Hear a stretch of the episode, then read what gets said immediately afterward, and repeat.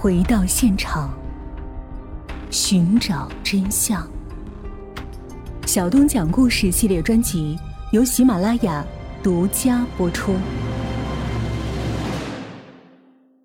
为了生下情人孩子而嫁给自己并不喜欢的王大超，高秀妹觉得有些亏呀，于是想从经济上得到一些平衡。所以，他总是督促王大超尽快准备一份像样的彩礼。王大超没有多少积蓄，就去找也在北京打工的姐夫借钱。王大超借了几千块钱之后，高秀妹依然觉得太少，就让他继续去借。木讷的王大超终于发火了，两人发生了激烈的争执。王大超开始觉得找个北京媳妇太难伺候了，他有点想打退堂鼓。高秀妹见此状况，连忙找王大超道歉，并答应两人于两千零五年国庆节正式完婚，这场风波才平息下来。两千零五年八月，为了操办两人的婚事，高秀妹在自家房子前排的邻居家租了两间平房，当做他们结婚的新房。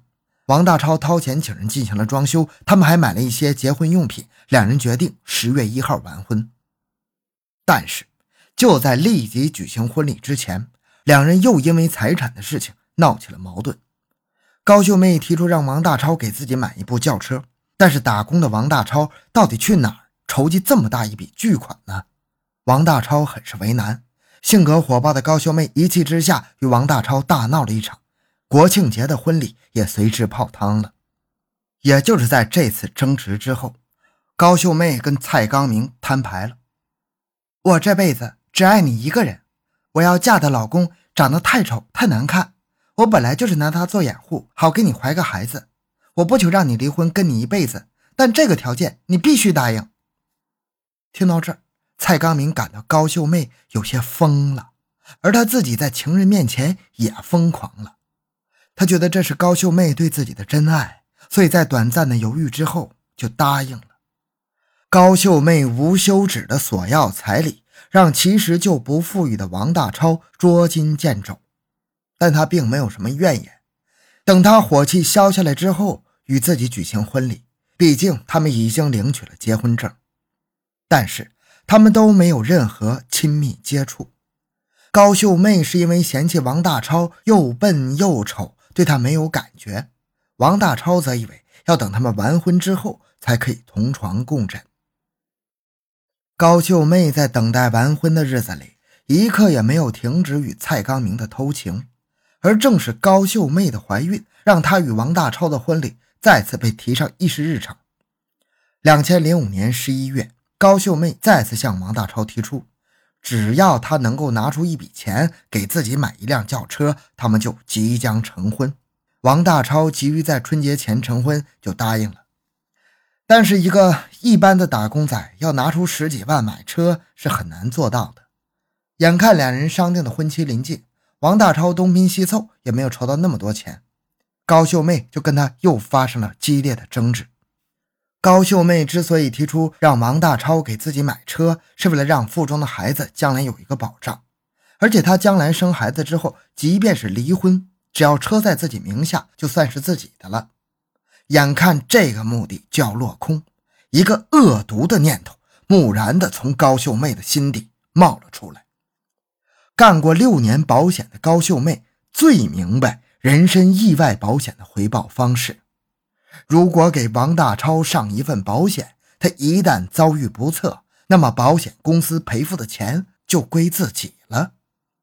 想到这儿，高秀妹破天荒的买了一瓶好酒。又到饭店要了几个好菜，来到了王大超的住处。王大超见高秀妹对自己这么贴心，兴奋的不知道说什么好。他一边喝酒一边独自陶醉呀。高秀妹坐在王大超身边说：“我已经想好了，我要给你买一份保险，当做我给你的结婚礼物，怎么样？喜欢吗？”沉醉在幸福中的王大超还没有回过神来，听说他要送给自己这么一份厚礼。高兴的一个劲儿点头，王大超根本没有想到，自己已经成为高秀妹的猎物，离死神也越来越近了。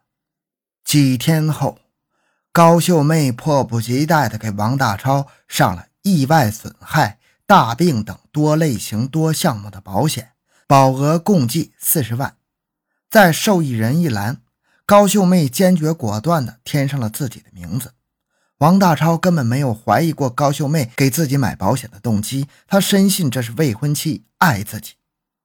随着婚期的临近，高秀妹腹中的胎儿也开始成型了。抚摸着刚刚开始隆起的肚皮，高秀妹思量着下一步的计划。她其实没想等婚后将孩子生下来再与王大超离婚，然后独自抚养他和蔡刚明的孩子，但她实在不情愿与这个顶缸的男人有任何肌肤之亲。将四十万元的保单签订之后，她的恶毒计划进一步确定了下来。两千零六年元旦夜晚，高秀妹再次督促王大超买车，两人为此发生了最为激烈的争执。最终，高秀妹恨恨地甩手离开了王大超，直奔蔡刚明的单位。当天夜晚，高秀妹在蔡刚明单位的值班室里住了一夜，向他哭诉说。他答应结婚买车的钱到现在也没买，快结婚了也没钱，连装修买家具的钱都是他找人借的。我已经跟他说的清楚，钱不到位，结婚的事先别提。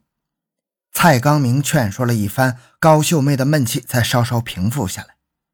连蔡刚明也不会想到，高秀妹此时已经为了杀害王大超埋下了伏笔。他要让王大超不知不觉的死亡，并从他的意外死亡中捞一笔钱财。延续了数天的冥思苦想，一个罪恶的计划在他脑海里形成：将安眠药放在王大超的水杯里，让他不知不觉的死去。两千零六年一月三日夜晚六点三十分，指望多时的机会终于到了。高秀妹晚饭后来到她和王大超的新房，两人把新房装饰的拉环挂上之后，又为经济问题发生争执。趁王大超不注意，高秀妹将早已准备好的药片全都倒在王大超的茶杯里，然后离开了。夜晚十点钟，高秀妹又来到新房里，王大超躺在被窝里说：“我好难受，你在茶水里是不是放了药？”一听王大超这么说，高秀妹担心露馅趁机从客厅里拿了一把锤子，隔着棉被打了王大超头部两下。王大超顿时没有了声音。高秀妹把床单点燃之后，将锤子扔在院子里，就回了自己家。床单引燃了新房内的被褥和家具，新房内慢慢燃起大火。当邻居发现起火报警之后，消防队员在火场内发现了新郎王大超的尸体。两千零六年一月十日，高秀妹换了一个新手机号给蔡刚明打电话。蔡刚明问高秀妹为何换号了，高秀妹说：“王大超死了，我换号是怕连累你。咱们明天找个时间见一面吧，我担心会出事。”第二天，两人偷偷见了一面。一番亲密之后，高秀妹烦躁地说：“出事那天夜晚。”我是十点多最终走的，还跟王大超吵架了。如果公安查出王大超吃过药，我们又吵过架，我更说不清楚了。直到这个时候，高秀妹也没有把杀害王大超的事实告诉蔡刚明。一月十六日，提心吊胆的高秀妹最后一次与蔡刚明幽会。杀害王大超之后，她两次与蔡刚明见面，依然忘不了云雨一番。也许是为了掩饰自己的恐惧，也许是他最终的疯狂。如果不是尸检报告，街坊邻居都以为王大超是被火烧死的。但警方调查后发现，王大超并非死于大火，而是被钝器击打头部致死，其血液中还有大量的安定成分，死亡时间是在起火之前。随后。有重大作案嫌疑的新娘高秀妹被警方带走调查。在警方调查时得知，王大超死前，高秀妹曾给他上了一份四十万元的人身意外保险，受益人是高秀妹。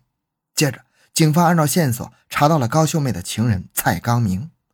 蔡刚明证实，高秀妹曾亲口告诉过他，从未与王大超发生过性关系。一月十六日。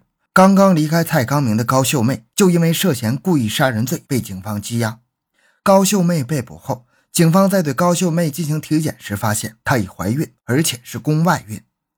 高秀妹在看守所里打掉了她跟蔡康明的孩子之后，如实向警方供述了她杀害王大超的前后经过。